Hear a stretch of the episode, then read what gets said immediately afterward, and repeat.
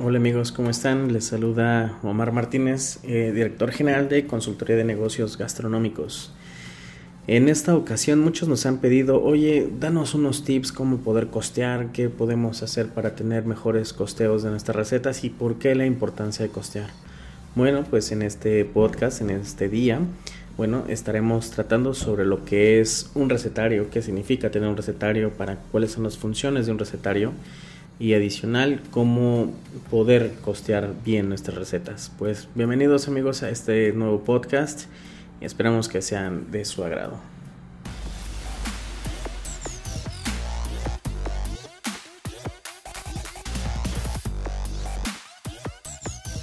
Bueno, pues lo primero que tenemos que saber es qué es una receta. Para nosotros es muy sencillo, una receta estándar al final de cuentas es una fórmula para preparar un alimento. No tiene mayor trascendencia lo que es la definición. Al final de cuentas es, buscamos que la receta eh, sea un documento donde recoge toda la información de, sobre la producción de una receta. La idea es poder conseguir que los resultados sean casi muy parecidos, ¿no? No van a ser exactamente iguales, pero sí muy muy parecidos. Y aquí es donde entramos en el tema tan pero como lo que es el sazón. ¿Existe o no existe el sazón? Pues realmente, ¿a qué le llamamos sazón? Realmente es ah, el sazón solamente es que es, una, es un balance dentro de la fórmula en el que las cosas van a saber extraordinariamente bien, o bien, o más o menos, o muy mal. Es decir, básicamente es alguien que sabe empíricamente llevar ese balance, esa combinación de ingredientes y esos porcentajes o gramajes a un nivel en el que la mezcla sea perfecta. Eso realmente es el sazón. ¿Y el sazón se puede replicar? Claro, sí. Por eso tenemos las recetas estándar. ¿Para qué? Porque buscamos que una receta sea un axioma. ¿Qué es un axioma? O en este caso, ¿para qué nosotros decimos que es un axioma? Bueno, porque lo definimos de si los mismos ingredientes son usados en las correctas proporciones y con los mismos procedimientos de preparación, obviamente los resultados tendrán a ser idénticos cada vez que una receta estándar es hecha, aun si diferentes personas la elaboran. Esto es necesario para producir alimentos justo de calidad estándar. Y aquí nos vamos a meter en otro tema áspero, calidad. ¿Qué es calidad? Es demasiado subjetivo el tema de calidad. Para muchas personas la calidad es eh, usar los, los, ingredientes más premium. De hecho he tenido clientes que por ejemplo ellos dicen, ¿sabes qué? Yo no voy a comprar pimiento este pimiento fresco. Yo voy a comprar pimiento enlatado que viene desde España porque esta es la mejor calidad. Cada quien define qué es la calidad.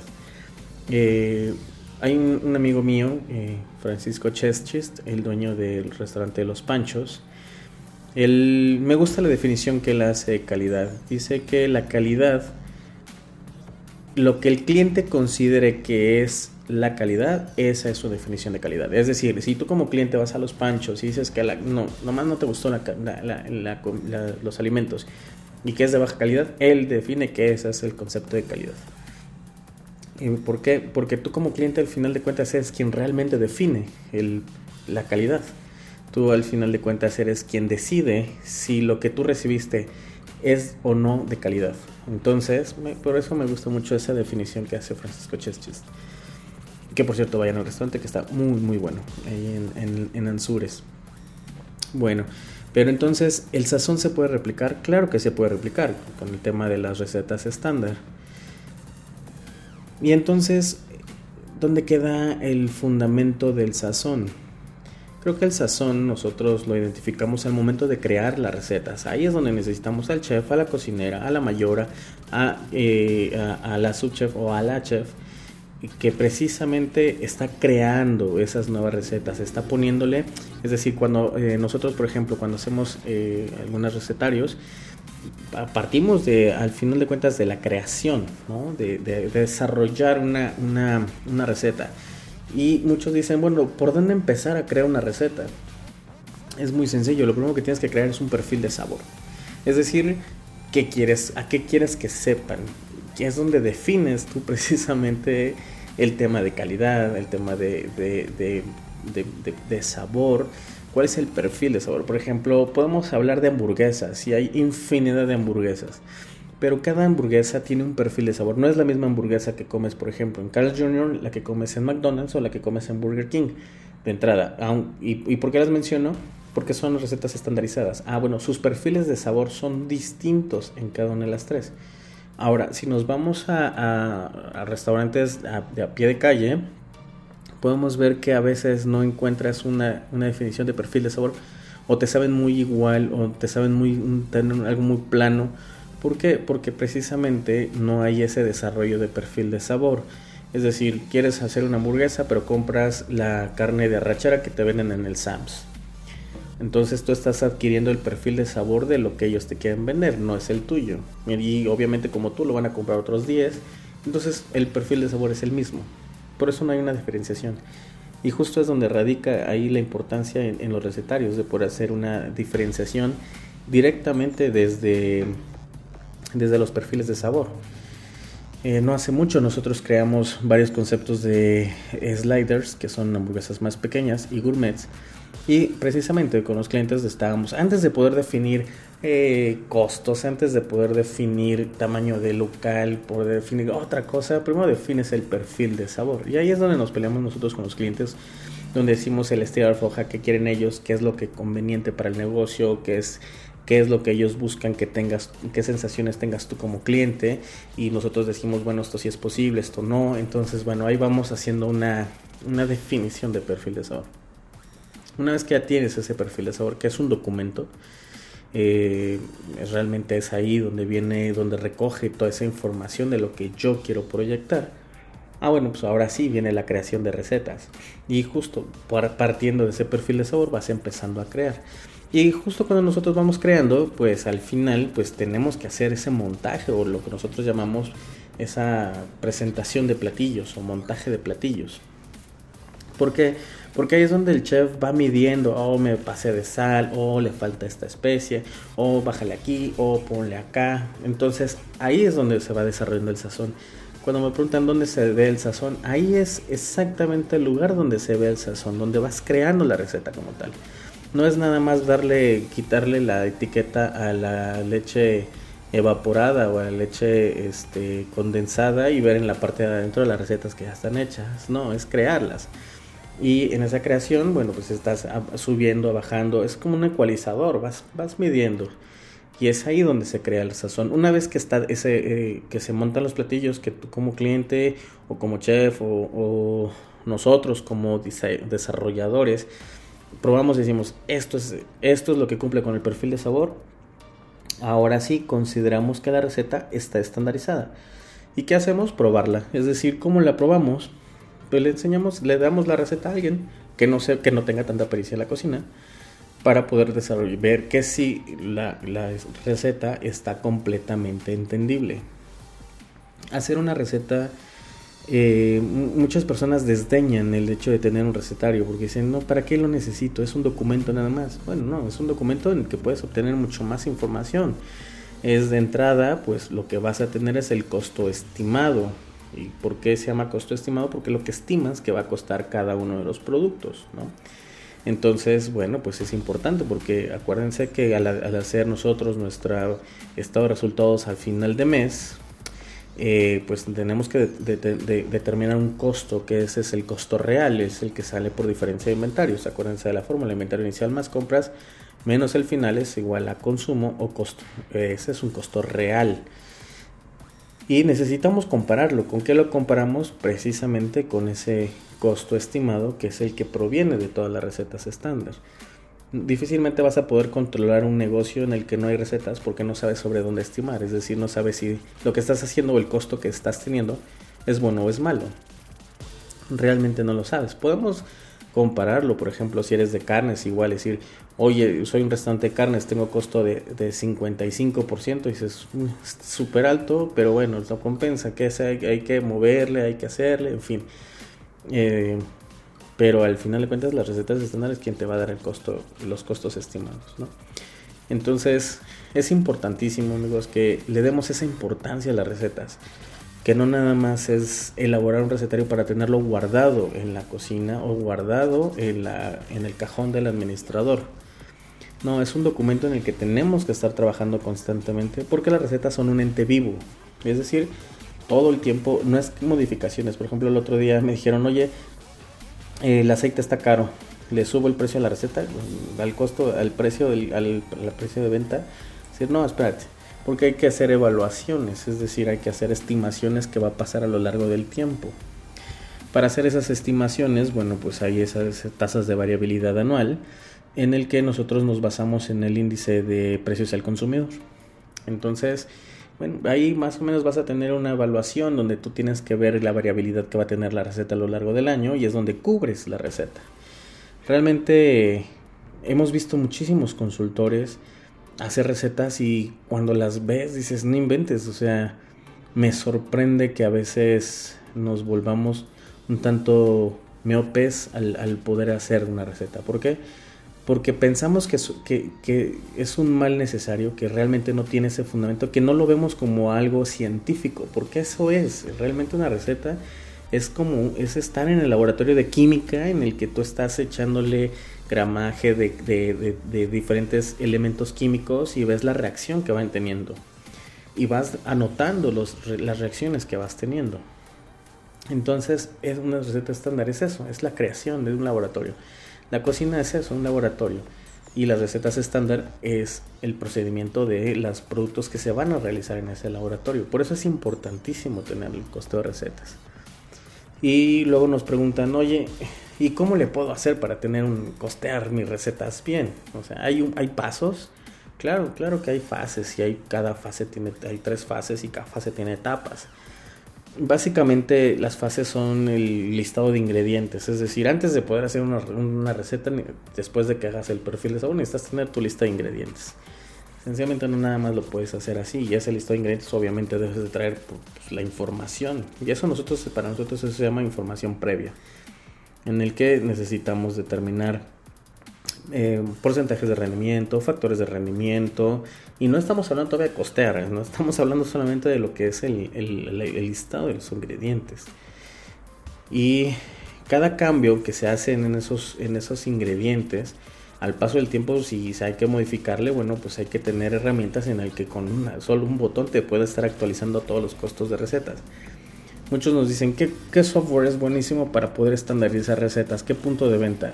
Desafortunadamente ningún punto de venta está pensado. Está pensado para el costeo, eso sí, todos. Es decir, Soft Restaurant, este, Ambit, ¿no? que ahora ya es Resbar. Este, en fin, hay infinidad de, de, softwares que tienen el tema del, de lo que es el gramaje, es decir, lo que es el costo de receta, porque lo necesitan para hacer los descuentos de los inventarios. Entonces, esa parte sí la tienen, pero no es un gestor de recetas, eso quede muy muy claro. No son gestores de recetas. ¿Qué es un gestor de recetas? Bueno, un gestor de recetas es un software, un aplicativo en el que pues obviamente tienes todo, todas tus relaciones de recetas, es decir, tus ingredientes, los, eh, por ejemplo, acuérdense que tenemos recetas y subrecetas. Entonces cada subreceta está amarrado a varias recetas. Entonces, oh, perdón, sí. Muchas de sus recetas pueden estar amarradas a una receta. Entonces eh, es importante tener un, un, espacio, un aplicativo donde puedas estar haciendo modificaciones directamente incluso en los procedimientos y en los costos. ¿no? Y que te puedan evaluar y hacer evaluaciones sobre el tema de costo, que puedas hacer ingenierías de menú, es decir, que, sea más amplio solamente hacer descuentos de inventarios como lo hacen actualmente los softwares, ¿no? Sobre todo los puntos de venta. Entonces, eh, algo importante también dentro de la, de la elaboración de recetas estándares precisamente determinar factores de rendimiento y porcentajes de rendimiento, que no es lo mismo.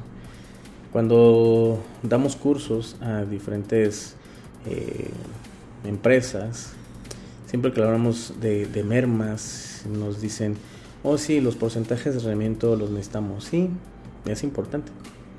Pero no tienen tanto fundamento como los factores de rendimiento. Es ahí donde realmente es la, puesta de atención como tal, ¿no? Entonces, eh, es algo que tienes que desarrollar a la hora que estás haciendo una receta, es algo que tienes que ir trabajando directamente ahí. crear recetas no lo puedes hacer desde tu oficina, en tu computadora, lejos de la cocina, no, tienes que estar en la cocina. Pasarlos en limpio es diferente, pero trabajar es ahí en la cocina, cortando la cebolla, picando el ajo, determinando este, los rendimientos, los factores de rendimiento, como les he estado mencionando, las características en sí del producto, ¿no? Y es ahí donde tienes que hacer toda la relación y toda la evaluación que vas a necesitar, porque acuérdense que todos esos pasos afectan directamente el costo. Entonces, por eso es importantísimo este, determinar bien qué tanto, cómo van a ser nuestros procedimientos. Y al ir anotando nuestros procedimientos, ¿no? De, pasos clave como de, hey, ten cuidado, no le cortes esto, oye, este, hay que picarlo así, o sabes que cuando se pele no se pela esto, porque es parte del procedimiento. Les voy a contar una historia muy chistosa en un restaurante en el que el pescado cuando lo ponían a freír le quitaban la cola, ¿no? Ya era parte del proceso del restaurante. Cada vez que iban a meter a freír un pescado le cortaban la cola, ¿no? Y así lo freían. Se me hizo muy chistoso y así, y, porque siempre lo hacen, o sea, era parte del procedimiento. Entonces le pregunté al dueño, oye, ¿por qué? ¿Cuál es la función? O sea, meramente como una, una firma o por qué esa, e, ese procedimiento. Ah, no, es que cuando empezamos el sartén en el que lo freíamos era chiquito, entonces no cabía la cola y la teníamos que cortar. Y se quedó.